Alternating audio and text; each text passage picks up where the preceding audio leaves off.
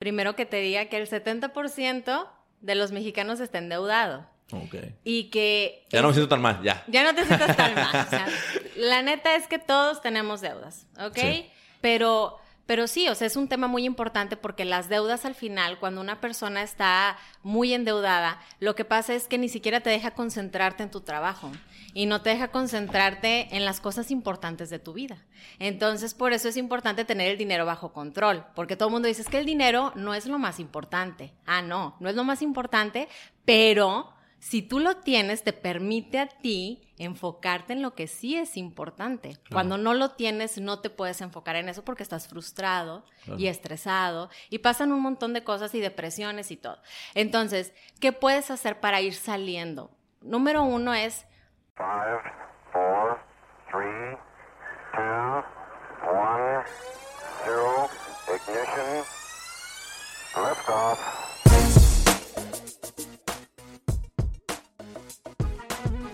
Bienvenidos a Sin Dirección, el show en donde platicamos de temas muy diversos, pasando desde el emprendimiento, los podcasts, el baile, así como las dudas que nos van surgiendo en la etapa adulta. Siempre con invitados que se convierten en maestros al explicar a través de sus historias el cómo es que piensan y su forma de hacer las cosas. Para que tú puedas obtener ideas con las cuales puedas dar el siguiente paso en aquella decisión que estás por tomar. Hoy estamos estrenando una nueva sección dentro del podcast, ya que vamos a compartir algunos episodios en donde buscamos resolver dudas de cosas que deberíamos saber pero nadie nos dijo. ¿Por dónde? Arreglando mi desmadre financiero. La sección se llama ¿Por dónde? y el episodio se llama Arreglando mi desmadre financiero. En este episodio tuve que pedir asesoría de un especialista y para ello me acerqué con Cintia Rodríguez, una experta en finanzas personales y seguros con más de 10 años de experiencia, cuyo objetivo es cambiar la vida económica de las personas. Ella, además de ser fundadora de Genius Seguros, también tiene su propio podcast denominada Finanzas sin filtro. De hecho, por este fue que yo la localicé, en donde pues comparte muchísimos consejos y tips para que goces de una tranquilidad financiera. Los dejo con el episodio y nos escuchamos de nuevo al final. El día de hoy nos encontramos con la agente de seguros Cintia Rodríguez. ¿Cómo estás, Cintia? Hola Mike, muchas gracias. Estoy súper, súper bien, muy contenta de estar participando en tu podcast y de estar llegando a una audiencia nueva. Estoy muy emocionada. A mí me da mucho gusto también. Este, te, te agradezco que hayas aceptado la invitación ahí que usando la plataforma de, LinkedIn. Y, y bueno, pues ahora sí a, a lo que a lo que nos toca, ¿no? Claro. Eh, la- las dudas que yo traigo muchas dudas, honestamente, acerca de, de la- de las finanzas, el tema que, que tú tocas en, en tu podcast. Me, me- me agradó mucho y he estado aprendiendo un montón de, de- del, del podcast de Finanzas sin filtro. Entonces dije, ¿sabes qué? Pues me la voy a traer para acá porque no quiero ser el único que aprende, quiero que también, eh, pues ahora sí que mi audiencia lo haga. Y pues básicamente son, son unos puntos los que me gustaría tocar contigo, ya te explicaba antes acerca de cómo, cómo organizar el desmadre que traigo financieramente, ¿no? Así Claro. que, pero antes me gustaría que me platicaras un poquito de cómo es que empiezas tú a hacer un podcast de finanzas, o sea, cómo, ¿por qué te dio por, por iniciar en esto? Sí, sí me han preguntado seguido, oye, tú eres agente de seguros, ¿qué tienes que- estar haciendo hablando de finanzas, no? Ajá. Parecería que no tiene nada que ver, pero este proyecto de Finanzas sin filtro surge porque hay en México una falta de información muy grande respecto a este tema y las personas no compran seguros por lo mismo, porque no tienen una educación financiera y lo que un agente vende es un respaldo financiero. ¿sí? Y, eso es lo que les falta a los mexicanos, toda la cultura de prevención, la cultura de cómo manejar el dinero y cómo hacer gastos inteligentes. Entonces, eh, yo pensé, bueno, pues digo, obvi- obviamente tengo que seguir vendiendo seguros, pero ¿cómo voy a educar a mi mercado? Yo empecé a los 23 años. Entonces, tengo que encontrar una manera, digo, no lo empecé a los 23 el podcast, empecé Ajá. hace unos meses, Ajá. porque me di cuenta que ya teníamos 30 y seguían igual. Dije yo, ¿cómo puede ser posible que ya tengan 30 años y todavía sigan con el relajo, el desmadre financiero, ¿verdad? Porque tú puedes estar en tu desmadre de lo que quieras, pero tienes que tener el dinero bajo control.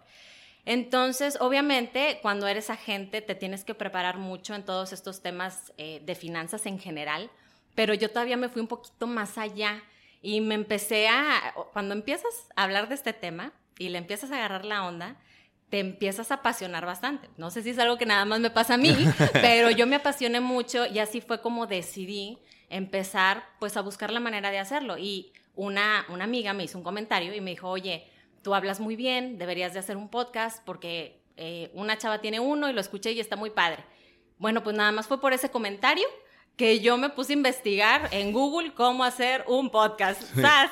Y ahí se dio. O sea, no me tardé ni dos semanas y ya tenía un episodio al o sea, aire. te- literal te lanzaste así de que... Sin saber nadar.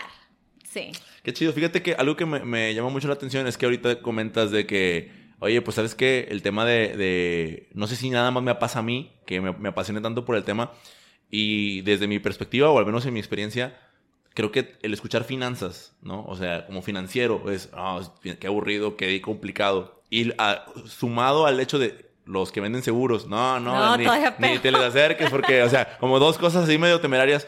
Y ahora que, que he estado como medio que empapándome de, de- de esta información, porque queriendo arreglar, pues ahora sí, el, el despapalle que traigo, yo dije, qué curioso que estén, que vayan de la mano ellos dos, ¿no? O sea, el, el de las, bueno, el que trabaja como agente de seguros y las finanzas. Exactamente. Y ahí fue donde empecé a encontrar y dije, ok, creo que basta de tenerles miedo, basta de, de sacarles la vuelta y pues vamos a acercarnos porque, pues digo, si te, si te venden algo, pues es porque ahora sí que lo, te- lo van a hacer porque lo necesitas, ¿no? A mí una amiga me dijo también que es, es vendedora de seguros, me dijo, te lo digo porque te quiero, dice, no por otra cosa. Sí. Que bueno, es buena vendedora, pero además, ok, me estimo, me estimo. Exacto, sí, no.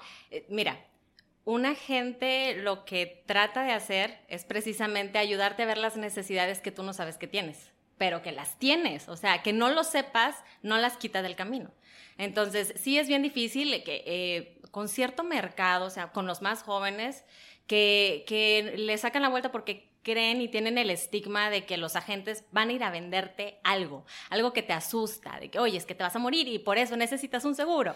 Y pues ya, o sea, no, eso no es, no es así, pero o sea, no es una mentira tampoco que nos vamos a morir y no es una mentira que en un accidente te puedes invalidar, que, que no vas a poder pagar las cuentas de hospital. Entonces son temas que pues obviamente a nadie le gusta tocar. Claro. Nadie se quiere poner en esas situaciones complicadas y pues es nuestra chamba. Y Sí. la verdad es una chamba súper padre, es muy retadora. Nadie quiere hablar de dinero, nadie quiere hablar de la muerte y pues ahora sí que son los temas que a ustedes les toca. Pero pues ahora que ahora sí me gustó el hecho de que a forma de educación empezaras con el podcast y, y bueno, pues ahora sí que es- ese podcast nos tiene hoy aquí platicando. Ah, Eh, excelente. Mira, quiero, quiero que me, me cuentes algo. Quiero que me, me, me apoyes, por favor, y me ayudes como por dónde empiezo. O sea, si tengo este descontrol, o sea, o si lo tengo yo o, o cualquiera de, de los que lo escuchan lo tiene, ¿cómo- ¿por dónde debo empezar? Para empezar a, a arreglar y, y ya no estar como con esta con esta ansiedad de repente así que, ay, es que ando batallando y esto y lo otro, pero pues es por falta de un plan, ¿no? Entonces, ¿por dónde debería iniciar? Claro. Yo creo que la mayoría de las personas lo primero que tienen que hacer es saber en qué están gastando su dinero. Muchas veces eh, dicen, oye, es que no me alcanza. Bueno, a ver, pero ¿por qué no te alcanza? ¿Verdad? O sea, Sí. ¿cuáles son tus gastos? No, no sabes en qué estás gastando, no sabes si tienes fugas de dinero. Oye, a veces cuando, cuando son independientes no saben ni cuánto ganan. Hmm, Pues ¿cómo? Pues claro, desde ahí empieza el desorden. claro. Y bueno, para eso hay muchas aplicaciones que se pusieron de moda que te pueden, o sea, que tú las, este, haces, las, las linkeas con tus tarjetas de crédito, con tus tarjetas de débito y ya solitas te van diciendo, te hacen todo el registro de que, oye, gastaste tanto en comida, tanto en gasolina, tanto en esto, tanto en lo otro. Y está tan automatizado ya que es lo mismo que si te metieras a ver tu estado de cuenta, ¿verdad? Mm. Pero no te metes a ver tu estado de cuenta. Que te da miedo, ¿no? Te da miedo. Igual te da miedo abrir la aplicación y darte cuenta de que, oye, ya está en rojos o chino, o sea, ya se me está acabando el ingreso. Entonces, lo que yo le recomiendo a, a las personas que pues me buscan para asesoría es hazlo a la antigüita. O sea, agarra una hojita, agarra un papelito, lleva tu libretita a todos lados, porque así empecé yo. Ya después no lo tienes que hacer siempre. Por ejemplo, yo ahora guardo de que tickets y ya con esos, pues al final tengo que registrar obviamente todo cada semana. Pero, pero al principio era así. Oye, voy- eh, gasté, fui al Oxxo y me gasté 100 pesos. Bueno, pues, oye, fui al Oxxo y me gasté 100 pesos en ta, ta, ta, ta, ta. Pero literal en una libreta, ¿lo, lo vas anotando? Sí, ¿O yo- lo ibas anotando todo en aquel Yo entonces? llevaba mi bolsita y como, como señora sí iba anotando literal de que, oye, me gasté en esto. Y eso lo, es, fue una práctica que hice por, por meses hasta que dije, ok, ya. O sea, se acabó la libreta porque le vas agarrando la onda y luego ya sabes. O sea, ya tienes muy consciente cuáles son esos gastitos que haces siempre. que te gastas lo mismo, ¿no? Que te gastas lo mismo. Ya. Y, y ya empiezas a cambiar ahí la técnica. Después eh, investigué y me pasaron la técnica de, de que, oye, todos los tickets, pues guárdalos. Igual ya así es más fácil. No tienes que hacer en el momento la anotada, pero guarda todos los tickets. Y yo como tengo que... Pues que si deduces esto, lo otro, bueno, pues ya, yo estaba acostumbrada a facturar todo, entonces empezabas a, a- empecé a sacar tickets y, y esa fue una manera de empezar a registrar. Pero lo tienes que hacer porque cuando lo haces y lo, lo apuntas, te cae el 20 de los gastos tontos que haces, Sí. ¿verdad? Entonces yo creo que ese es el paso número uno, registrar para que tú sepas cuánto ingresas, cuánto gastas y en qué estás gastando. Porque Sí. ahí, ahí podemos tener oportunidades. Fíjate que eso me, me gusta porque yo precisamente yo soy de los que los que bajó la aplicación este y empecé muy padre al principio y empecé a meter todos ahí mis gastos y yo, yo decía así como que bueno pues si, si agarro el celular para mandar un mensaje pues que no lo agarre para, para registrar pero después eso se volvió de que pues sí lo registré todo sin embargo ya después no quería entrar a ver qué me había gastado ni cómo lo había hecho y, y se convirtió en lo mismo entonces creo que voy a tener que optar por mejor irme a, a la antigüita Al menos a- unos como- meses. como señora Como señora en la antigüita con tu libretita, sí, funciona bastante bien y, y no hay que tenerle miedo a enfrentar esa parte financiera, porque, digo, obviamente representa un esfuerzo de empezar a hacer todos estos cambios pequeños, pero cuando empiezas a ver los resultados, te empiezas a enamorar de tus métodos, claro ¿sí? Y bueno, ahora, ya supongamos que empiezo a hacer el registro de mis gastos y, y- también de lo, que, de lo que gano, ¿no? Porque pues obviamente ahí empiezo a hacer como el, el balance. ¿Cuál sería el siguiente paso? Bueno, el siguiente paso ya es que empieces a hacer ahora sí un presupuesto. Los primeros meses te tienes que enfocar en registrar. Pasando esos meses, ahora lo que te tienes que enfocar es en de esos gastos, cuáles fueron gastos fijos, ¿sí? Lo que a fuerzas tienes que pagar y no se te puede pasar. Como por ejemplo. Como por ejemplo, si pagas renta de casa, Ok. como por ejemplo, si tienes hijos sus colegiaturas, Ok, ya. por ejemplo, el ahorro debería de ir en un gasto fijo, pero ¿Cuál? ¿El qué? ¿El, qué? el Perdón. ahorro, ¿qué, qué es eso? Pero bueno, o sea, vamos de paso a paso. Estoy, Sí, claro. el, el- el- el ahorro, si lo ponemos en el, en el gasto fijo, ya es como un nivel avanzado, ¿no? O sea, ya tenemos que estar acá súper avanzados. Entonces, eh, todos, el, el agua, la luz, el gas, el Netflix, por ejemplo, ¿no? ¿Sí? O sea, no te vas a morir si no lo pagas. Ese Sí. es un gasto variable. Entonces hay que identificar qué gastos, o sea, si por ejemplo tú pierdes el trabajo, ¿qué gastos tienes que hacer sí o Sí sí? o sí. Ujú. Ya. Y todos los variables son los que podemos, o sea, los que tenemos, porque obviamente uno trabaja también, pues para disfrutar, Claro. ¿no? Y, y por eso nadie quiere las finanzas, porque creen que hacer un presupuesto es, ay, no, ya no voy a disfrutar, ya no voy a gastar en lo que quiero, y no, sí puedes, Sí, ¿verdad? tenemos como la sensación de que nos va a limitar, ¿no? Exactamente, exactamente, pero no te limita, o sea, simplemente te ayuda a poder destinar el dinero en donde tú quieres que vaya, Ok. ¿sí? Y bueno, entonces, gasto fijo, gasto variable, por ejemplo, ahora sí que la ropa, que las compras de Amazon, pagar el Netflix, el Sky, el Spotify, o sea, lo que tú quieras lo puedes poner ahí, ¿sí? Ok, ok. Y ya después deberíamos de tener, sí o sí, un apartado para el ahorro. Ok. ¿sí? Y ahorro es fondo de emergencia, ahorros a corto plazo, largo plazo y mediano plazo.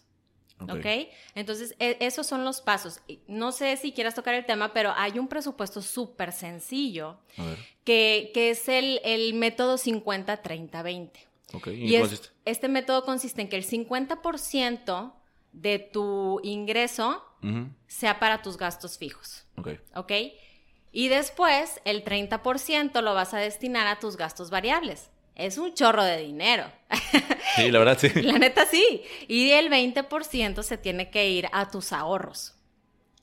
Este es el método 50-30-20 y te digo, puedes modificar esos porcentajes porque si algo es bien sabido de las finanzas personales es que son propias, son personales, no todo le queda a todo el mundo y tú tienes que ir descubriendo cuál es tu método correcto para, para que te sientas a gusto y que no te sientas presionado porque si no es algo que no vas a poder sostener a largo plazo.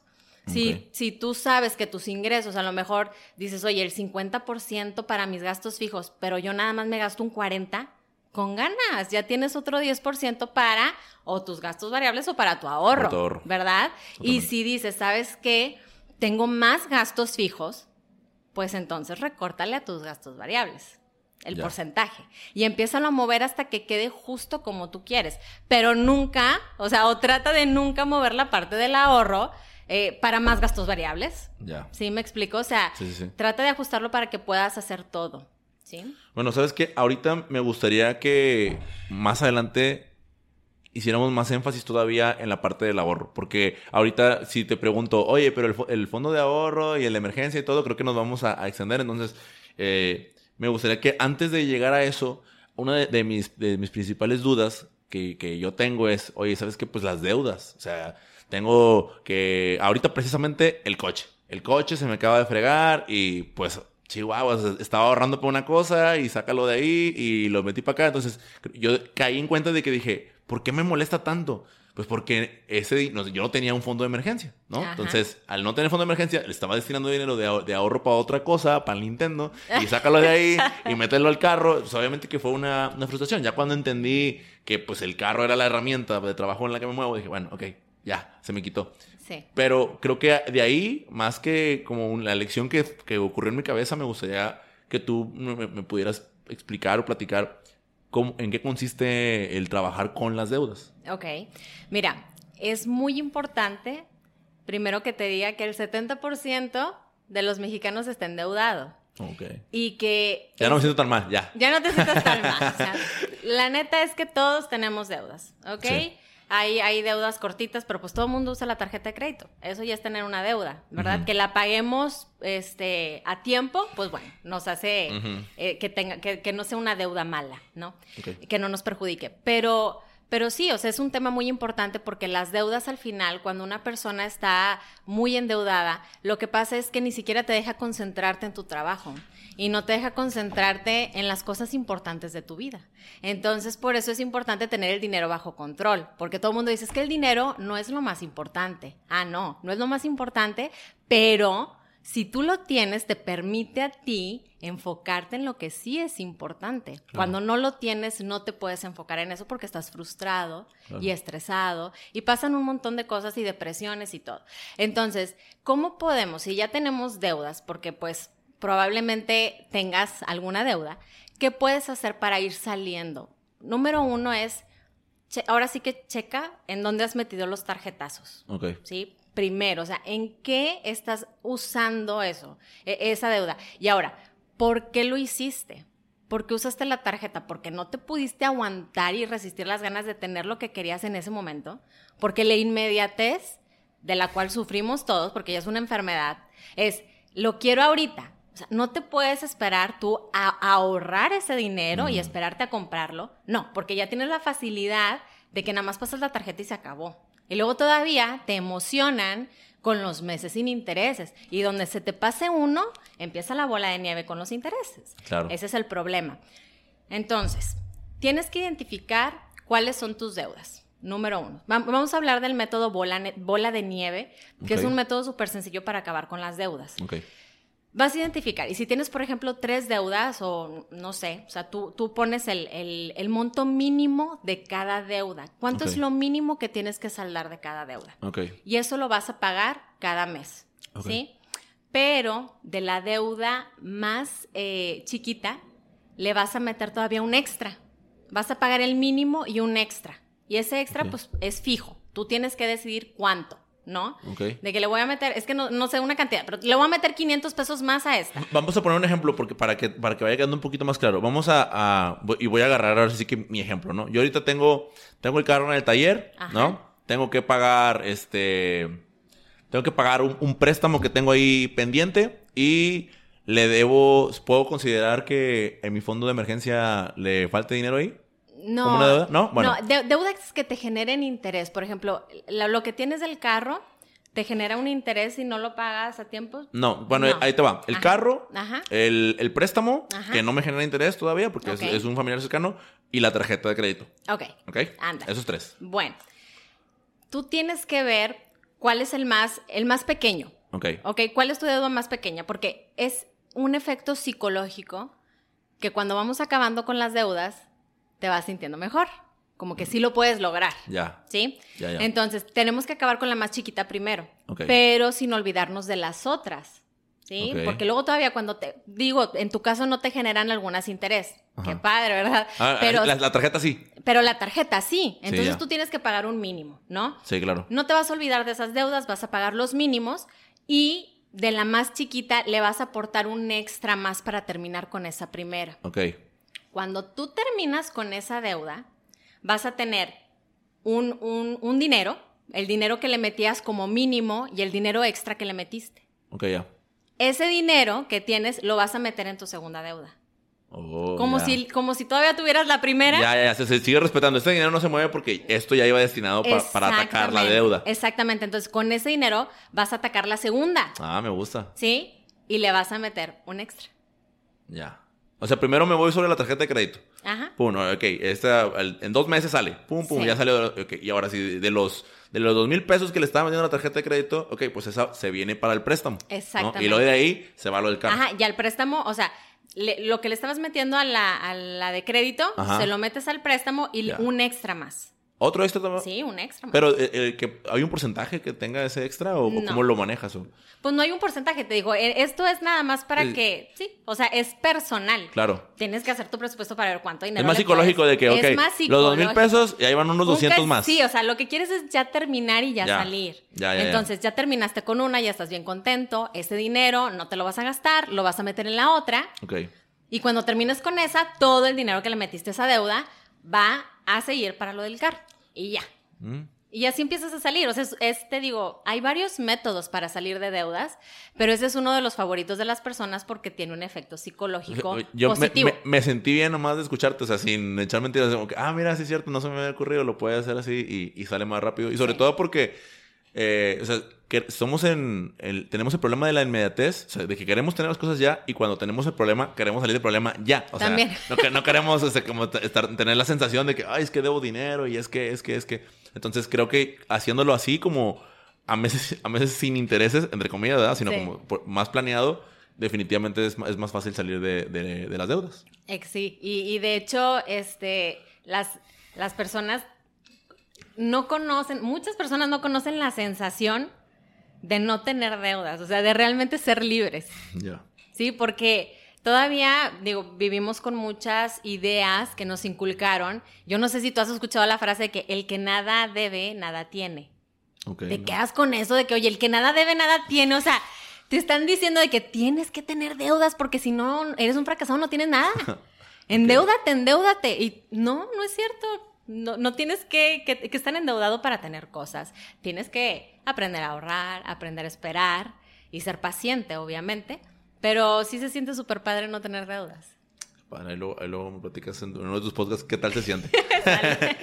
bueno, y ok, entonces ya una vez que salimos de, de- de deudas, ahora sí supongo que viene la parte del ahorro, que era lo que te dice que prefería dejarlo para después. Ahí, ¿cómo, qué es eso de, de ahorrar?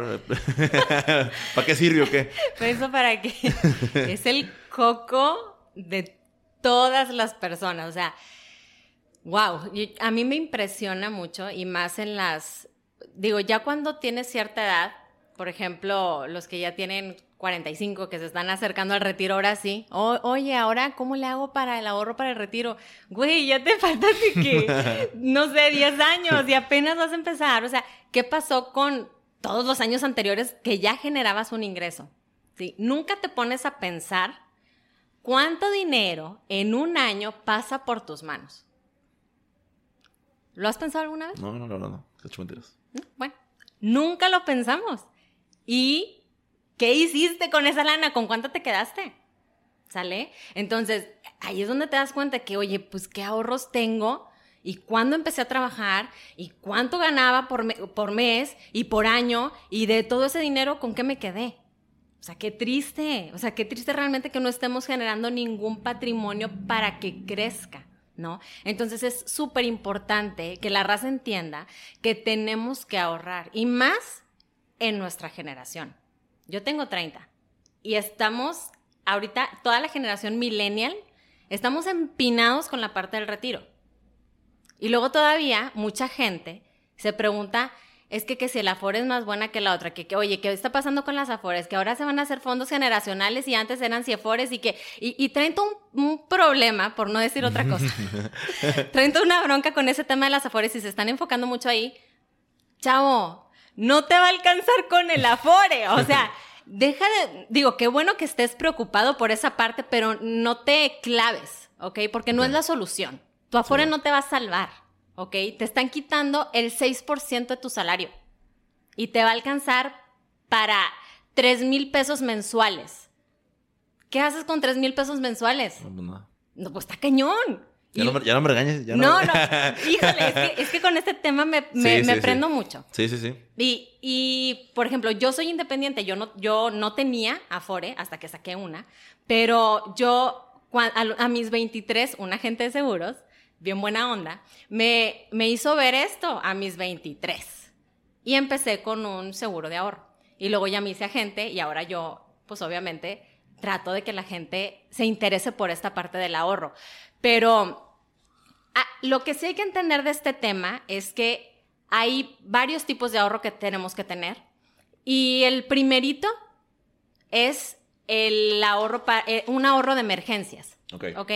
El ahorro de emergencias te va a ayudar para lo que tú decías, de que, oye, ¿sabes qué? Se, se fregó mi carro y me frustré porque tuve que sacar de mi- del dinero para el Nintendo y pues no, no está cool. No, y es porque nos falta destinar un fondo de ahorro para emergencia.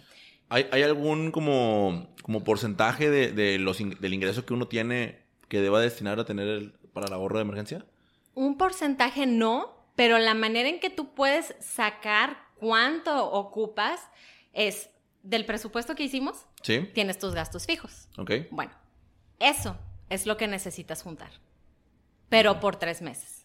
De tres a seis meses de tus gastos fijos. Lo que tú tienes de gastos fijos, tres meses. Ajá. Ese es lo que debe ser el, el- el Mínimo. fondo de... Mínimo de- ese debe ser tu fondo de emergencia. No de que, ay, 10 mil pesos y se me frega el carro. No. Ya. No, estamos hablando de una emergencia, digo, aparte de que si el carro, que si la casa, que si me quebré la pata, lo que tú quieras. Estamos hablando de, ¿y si me despiden? ¿Y si soy independiente? Bueno, ¿y si no, no tengo ninguna venta?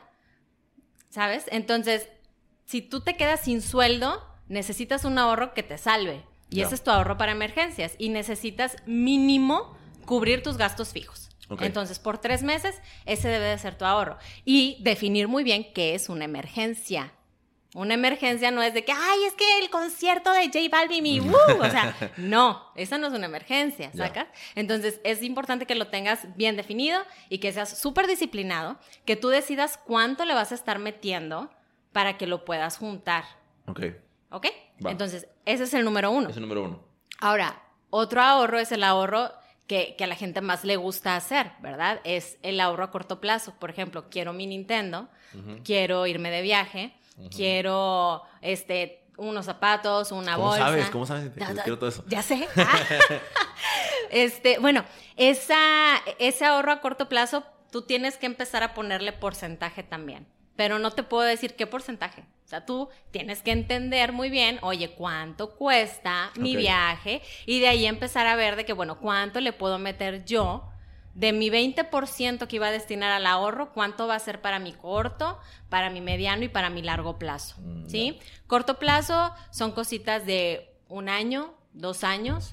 Eh, mediano plazo es cinco años, seis años. Largo plazo es de 10 años en adelante. Y el de largo plazo es el ahorro que la gente deja hasta el final, que es el error más grande, ¿sabes? Porque ¿Tú crees que debería, debería ser el primero? ese debería de ser el primero. O sea, yo te estoy diciendo por orden, este, po- por, orden de que el, el El común. normal, ¿no? El, Sí, el común. común. De que, bueno, el de emergencia, corto, mediano y largo.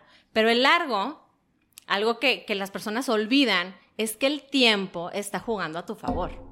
Entonces, tú, si ahorras dinero en un instrumento, estamos ahorrando, o sea, estamos, perdón, hablando de ahorrar también en instrumentos financieros, Ok. este, bueno, no debajo del colchón, no en tu alcancía, no en tu banco. Sí, donde, donde- donde se devalúa. ¿no? Ajá, exactamente. Se devalúa el dinero. Entonces, sabemos que ahí no. Ahí vas a dejar el ahorro para emergencia porque necesitas liquidez, ¿ok? El ahorro a corto plazo a lo mejor lo puedes meter en un fondo de, de deuda. Ah, eh, antes de que continúes, nomás, ¿podrías explicar qué es la liquidez? Ok, liquidez es poder tener dinero al instante que lo necesites. Ok, ya, ya. ¿Sí? Sí. Por eso, por eso, no todos los ahorros deben de estar en tu tarjeta, en tu banco, porque tienes mucha liquidez. Vas al cajero, lo sacas y se acabó. O pasas la tarjeta y se acabó. Así ¿no? como es buena también es... Exactamente. O sea, sí necesitamos liquidez, pero no tanta. Y menos en la parte del ahorro, porque lo que hace es que nos aleja del cumplimiento de metas. Ya. Entonces, em, ok, sí necesitamos tener liquidez para nuestro fondo de emergencia, ¿verdad? A lo mejor para nuestro viaje, que es en un año, no necesitamos liquidez y lo puedes meter en un, este, en, en un instrumento de deuda como los CETES. Ok. ¿Sí? Y los CETES es meterte a la página de cetesdirecto.com. CETES es pues, un instrumento de deuda que el- haz de cuenta que tú lo que vas a hacer es comprarle al gobierno eh, un, creo que un pagaré o algo así. O sea, el punto es que tú lo compras en nueve pesos y ellos te lo pagan en 10. O sea, te dan un rendimiento 100% garantizado, pero un rendimiento chiquito. Pero tú lo que vas a garantizar es que la inflación la vas a, a tener a tu favor, ¿sí? O sea, no vas a perder valor de tu dinero. Y eso, por eso la gente utiliza los CETES. Ah, Ok, y, y para también dejar un poquito más claro, ¿qué es la, infla- la inflación? Ok, la inflación es, eh, por ejemplo, tú tienes 100 pesos ahorita. En un año no te vas a alcanzar lo mismo con esos 100 pesos porque todo va a estar más caro. ¿sí? Esa es la inflación. Y normalmente la inflación sube cada año, ¿sí? Alrededor, bueno, hay, hay años donde está muy cañona y sube de que un 7%, pero normalmente está en un 4%, este, este año pues todavía no sé, pero, pero pues va a subir, ¿sí? Y el banco no te da nada, ¿ok? Entonces, si tú dejas este mil pesos en el banco, el año que viene vas a tener un, la inflación menos, o sea, un 4%, un 5% menos. O sea, de que 990 pesos. Exacto. Entonces, bueno, eh, es importante que, que sepamos esto para poder empezar a ahorrar en otros instrumentos también. Por eso te hablo de los CETES, que tienes que revisar. Mira, CETES es una plataforma súper sencilla, Ok. donde tú entras y tienes una calculadora y tú le pones, quiero meter eh, mil pesos en CETES Ok. y lo quiero meter a un año. Y ahí te va a decir cuánto vas a recuperar. ¿Sí? Y tienes que hacer la, la conversión de que, oye, este, ¿cuánto me va a dar de rendimiento y cuánto fue la inflación? Porque tienes que recuperar al menos la inflación. ¿Sí? O sea, no nada más es meterte a, a- en CETES y ya, se acabó, ya gané. No necesariamente. Hay que revisar que el rendimiento sea al menos igual que la inflación para que te vaya bien. ¿Sale? Ok. Ok, entonces ahorros a El rendimiento es lo que voy a ganar. Ajá, lo que te va a dar, sí, porque te digo, tú vas a comprar el CETE con descuento y te lo van a pagar a una tasa que son 10 pesos, ¿no? Ya, ya sabes, pero el descuento va variando dependiendo de por cuánto tiempo metas tu dinero. ¿sí? Em, ahorros a mediano plazo, bueno, todo eso ya lo puedes hacer mediante inversiones, pero cuando tocamos el tema de las inversiones, ya nos estamos yendo a un nivel también Sí, avanzado. sí. Y, y- y no es que, fíjate, a lo mejor puede ser un error ahorita que, que lo haga así, pero cuando me tocó empezar a leer el libro de, de Pequeño Cerdo Capitalista, cuando llegué al punto de créditos y, e inversiones, lo, lo dejé. Dije, no, eso ya no es para mí. O sea, y no es que, no- o sea, en realidad lo debemos de conocer todos, pero ahorita creo que prim- lo primero que hay que hacer es como salirnos de la, o sea, acomodar el despapalle y, y salir de la deuda y empezar a ahorrar y después invertir. Tú dime si, si esto es- está correcto, porque si, si estoy incorrecto, entonces me gustaría que tú me dijeras, ¿sabes qué? De las inversiones hay que considerar esto, esto y esto. ¿O tú qué, tú qué piensas ahí? Creo que, yo creo que estás en lo correcto. Ok. De repente no, no sabes las caras que les pongo a las personas que me dicen, quiero invertir. Y yo, ah, súper bien. Eh, ¿Cuánto tienes de fondo de emergencia? ¿Qué? No, no tengo uno. No, o sea. ¿por qué te quieres brincar eso? O sea, no te puedes brincar todos los pasos. Tenemos que ser ordenados, disciplinados, porque invertir no es cualquier cosa. Digo, no quiero estigmatizarlo a que invertir es complicado. No, ni yo tampoco, ni yo tampoco. Para nada. De hecho, no es complicado, pero sí tienes que tener cierto nivel de seguridad económica antes de invertir. Porque cuando tú metes el dinero en inversiones, tienes que dejarlo pues de preferencia 10 años o más, ¿no? Cuando tú inviertes dinero en 5 años, estás probablemente esperando que te den mucho dinero en, en cinco años, que cinco años no es un largo plazo, es un mediano plazo y, y casi corto. Entonces, eh, va a ser una inversión de alto riesgo. Si realmente te están diciendo que te van a regresar mucho dinero. Alto riesgo significa que puedes perder el dinero. Nadie te garantiza que lo vas a recuperar. Tú te estás arriesgando, ¿ok? Entonces, por eso te- es muy importante sí tener cierta seguridad, meter dinero a invertir, dinero que no vamos a ocupar pronto. Fíjate que, que qué bueno que tocas ese tema porque lo que sí me gustaría es que, o sea, no, no me gustaría decir que yo, yo decirlo, me gustaría que una experta lo dijera. De todas estos que, te, que llegan y ofreciéndote de que, no sé, el otro día me llegó un mensaje es, y luego de que, mira, este, entra a esta aplicación, entra con mil pesos y mira cómo en ocho días se los convirtió en 21 mil. Y es de que, sí, güey, o sea, de que chido, ¿no? Entonces, ah, como que, que él, no sé si tú lo, lo has visto, los conoces o, lo- o algo así, pero más allá de estigmatizar la aplicación o de dar nombres, me gustaría como, como que quedara un poquito más explicado esa parte del alto riesgo, alto, alta Claro. probabilidad de... Sí, digo, ya de entrada no suena bien. O sea, tenemos que tener sentido común. Las cosas no pasan de la noche a la mañana. ¿Sí? O sea, eso es algo que tenemos que entender. No, no te vas a hacer millonario de la noche a la mañana. ¿Ok? No quiere decir que no puedas ser millonario. O sea, de hecho, sí podemos. No es tan difícil. Pero conlleva un poquito de tiempo y conlleva conocimientos sobre todo. Si no tienes ningún conocimiento, ¿por qué le vas a soltar esos mil pesos a una aplicación que ni siquiera te, o sea, ni siquiera te metes a informarte bien cómo funciona, si es garantizado, si no es garantizado, en qué se va a invertir ese dinero, porque, o sea, cuando te dicen, es que te vamos a dar el 15%, 20%, 30% de rendimiento, eso es algo volado. O sea, no te digo que no lo puedas conseguir. Sí lo puedes conseguir a largo plazo. Entonces, sí tenemos que tener, te digo, conocimientos básicos sobre las inversiones. Sí. Y hay- tú te puedes meter a Google y poner tu perfil de inversionista. Examen de perfil de inversionista. Te van a hacer unas preguntitas y vas a saber si tienes aversión al riesgo. O sea, ¿te gusta el riesgo o no te gusta el riesgo? ¿Te gusta perder dinero y, y no, te- no pasa nada?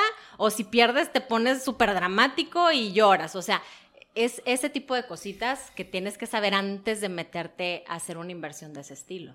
Perfecto. ¿Sí? Sí, es, es lo que te decía que no, no me quería este, ni, ni estigmatizar el- la inversión, pero tampoco como que todos estos que llegan luego, luego diciéndote, sí, mira, o sea, échame para acá la lana y yo te la voy a convertir en así que, nada, espérate, o sea, así no, así no funciona tampoco el dinero, ¿no? Exactamente. Pero sí hay que siempre estar eh, interesados en aprender. Claro. Eso sí, porque si hay una, hay plataformas que tú te metes y puedes este, abrir tu cuenta, ok, abres tu cuenta con mil pesos, ¿va? Pero eh, te enseñan y te dan un millón de pesos ficticio para que tú aprendas. Ay, qué chido. Sí, está muy chido, pero no está fácil. Yo dije, va a estar súper fácil, fregón, te ponen todo bien bonito, muy amigable, y a la hora de la hora no sabes ni qué hacer. Y dices, oye, aquí me falta conocimiento. Entonces no me voy a quedar en no sé, bye, sino déjame ver qué curso, qué puedo hacer, qué puedo tomar para, para poder aprender de estas cosas. Perfecto. Cintia, pues te agradezco mucho, pero no sin antes que me, nos dijeras que ya, ya tenemos ahora sí que todos los puntos desde el registro de gastos e ingresos. eh, también hicimos la parte de, de salir de deudas, el presupuesto antes de, de las deudas y posteriormente el ahorro. Que no sé si me pudieras dar tres consejos así como para todos estos, porque yo también tengo 30 años y precisamente por eso estoy haciendo este, este podcast, ¿no? Para sacar, todas esas, salir- sacar esas dudas a flote y irlas, irlas resolviendo. ¿Qué- tres consejos que nos des como para ya tener una mejor... Yo sé que tú eres una em- embajadora de, del bienestar financiero, o sea, para tener esta, este bienestar, tres consejos que nos pudieras dar. Ok. Mira, consejo número uno, ser muy consciente de los gastos que tienes. Ok. O sea, eh, eh, de verdad pensar el por qué compras lo que compras y qué es la emoción que te hace que compres eso. ok. Cuando es un gasto innecesario mm, normalmente. Por Ok, ejemplo, ok. oye, ¿por qué los tenis de esta marca? ¿Por qué de esta marca? ¿Por qué cuesta lo que cuesta? ¿Vale la pena? ¿No vale la pena? O sea, O sea, ya, ya hay, algo, hay algo más psicológico, ¿verdad? Hay algo más psicológico. Cuestiónate realmente por qué gastas el dinero que gastas. ¿No? Consejo número dos. Saca una cita con un agente. O sea, definitivamente. Y, y no es porque. pues, obviamente, yo trabajo en esto, pero no es por eso. Es porque un agente sí te va a poder orientar a, a toda la parte preventiva que nos hace falta cañón. O sea, no es nada más entender las finanzas, es además entender de qué manera puedo tener respaldos financieros para todas esas cosas que me pueden pasar que no tengo el capital suficiente para afrontar, ¿no? Entonces, consejo dos, empieza a aprender de seguros. Dile a alguien que te explique, que te diga cuáles hay, que te empiece a, a decir, oye, tú, ¿qué necesidades tienes? Déjame te hago unas preguntas y tú solito contesta, ¿no? Y empieza a ver si realmente un seguro es una buena opción para ti. Probablemente sí. Y punto número tres, a tus 30, el ahorro para el retiro. Sea, es, es, falta un chorro y no nos queremos ver a los 65, no queremos, ¿verdad? Pero va a pasar. Y te digo, el dinero, eh, el, perdón, el tiempo tiene que jugar a tu favor. Y si tú guardas el dinero en un instrumento que te ayude, por ejemplo, un plan personal de retiro, tú vas a ver con creces los beneficios de haber metido dinero ahí. Pero lo tienes que hacer con tiempo. Y así no vas a tener que ahorrar un chorro en cinco años, porque en cinco años ya te vas a jubilar, ¿verdad? O sea, ¿para qué te estresas tanto? Mejor hazlo de poquitito en poquitito y, y todo va a salir mejor. Vas a tener interés sobre interés sobre interés y va a estar muy padre. Que es el famoso interés compuesto, ¿no? Exactamente, la maravilla. Perfecto, bueno, pues, este, por favor, Cintia, este, si nos puedes dar la gente que quiera contactar desde un seguro hasta la asesoría, eh, pues que pudieras dar tus datos. Claro, les voy a, a dar, digo, yo estoy muy activa en Instagram, entonces les voy a pasar mis redes sociales, me pueden encontrar como Cintia la de Seguros, también como Genius Seguros. Eh, de hecho, la de Genius Seguros es, es la cuenta que más me gusta porque ahí es donde subo todo lo financiero, digo, la de Cintia también, pero es personal. Y pues por ahí me pueden buscar, me mandan un mensaje y cualquier dudita, cualquier asesoría, voy a estar muy contenta de contestarles. Perfecto, pues muchísimas gracias por venir Gracias a ti por invitarme. y por recibirme también aquí en las lujosas instalaciones de la Torre Albion. Gracias. Gracias.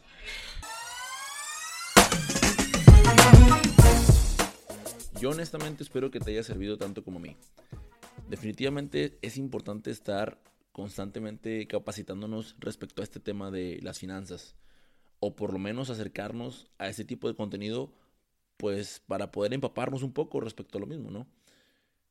No olvides darle seguir al podcast de Finanzas sin filtro, así como también al podcast de nosotros, que es Sin Dirección, ya que vamos a estar sacando más contenido con más dudas de aquellas cosas que nadie nos dijo y deberíamos saber.